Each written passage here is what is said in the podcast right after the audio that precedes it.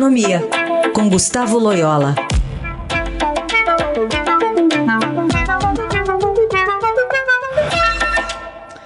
Loyola, bom dia, como vai?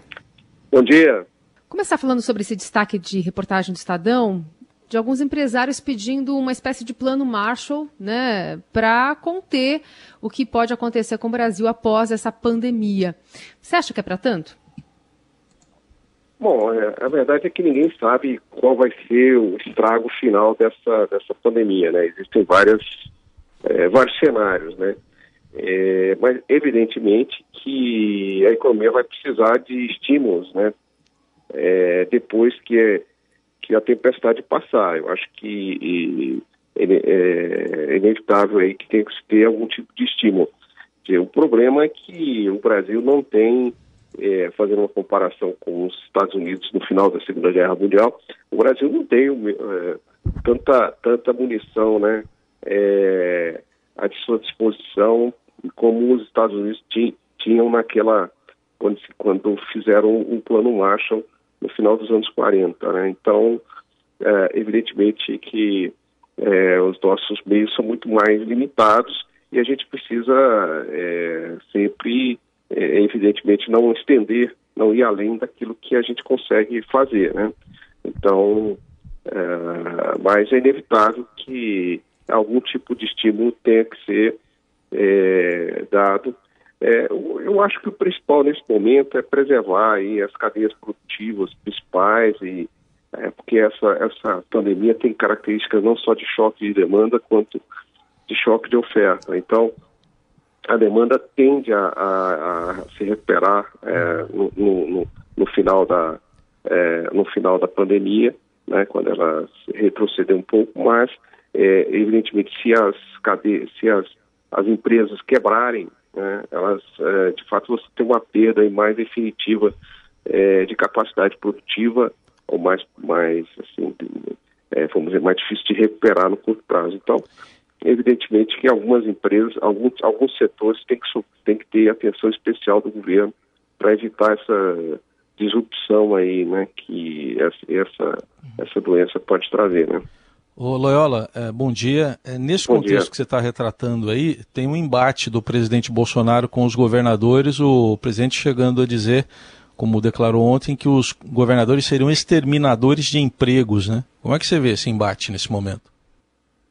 Embate é muito negativo, né? No momento em que a, a, a sociedade brasileira está precisando que seus, seus, suas lideranças uh, estejam marchando na mesma direção e, enfim, com o mesmo propósito, principalmente com, com coordenação, né? Porque no Brasil, é uma república federativa, você tem competências que são dos três, das três esferas de governo, federal, estadual e municipal. Uh, evidentemente, é muito lamentável disso, é isso tudo. É, é certo que alguns governadores estão é, adotando mais medidas mais drásticas do que outros, né? É, mas essa, essa, esse tiroteio verbal não, não leva a nada. É, eu, agora, uma coisa que é, é, enfim, é de fato inevitável é que quanto mais restrições se impõem, maior o custo econômico dessas restrições. Mas, por outro lado, se afasta se reduz a probabilidade de uma é, de uma é, é, rápido, um rápido crescimento do número de casos e, e, do colapso do sistema de saúde. É uma escolha né, que tem que ser feita, é, é um trade-off, como se diz, é né, um dilema é, que tem que ser resolvido pelas autoridades. É, eu, pessoalmente, prefiro né, que o governo, que os governos, os nossos governantes, exagerem nas restrições e depois é, mais à frente tentem é, consertar o estrago econômico do que é, se arriscar aí a uma situação é, de perda de controle é, na, nas questões é, sanitárias, questões aí do tratamento da doença, com consequências sociais e políticas muito mais graves que podem vir ao longo do, do tempo. Né? Uhum. Loyola, é, há uma avaliação de que esse anúncio de injeção de 55 bilhões de reais na economia pelo BNDES não é suficiente, ou pelo menos está aquém do esperado. É, a gente deve aguardar é, novos anúncios? Dá para entender que esse é só o primeiro de uma série que virão?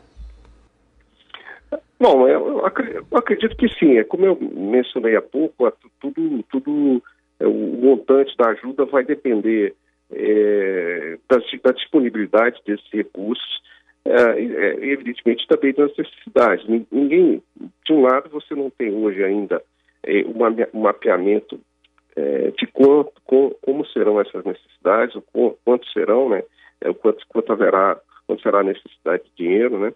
É, e por outro lado, o BNDES também, os recursos do BNDES é, são, são, é, são, são, são, os recursos do BNDES também limitados. Né? Então, a gente precisa é, é, é também levar em conta essas, essas questões, é, mas, evidentemente, que muito provavelmente, quer dizer, deve vir novos recursos ao longo do tempo. Mas o, início é assim mesmo, quer dizer, há uma, nesse momento um, um certo, uma, uma, uma, certa avaliação das necessidades que podem ser maiores, né? E aí o BNDES ou outra fonte deverá buscar, é, é, viabilizá-los, né? Mas há sempre aquele limite da nossa capacidade, né? Que, que é limitada, né? Esse Gustavo Loyola participando aqui do Jornal Dourado, volta na quarta-feira para falar mais sobre o cenário econômico. Obrigada, Loyola. Até. Até lá.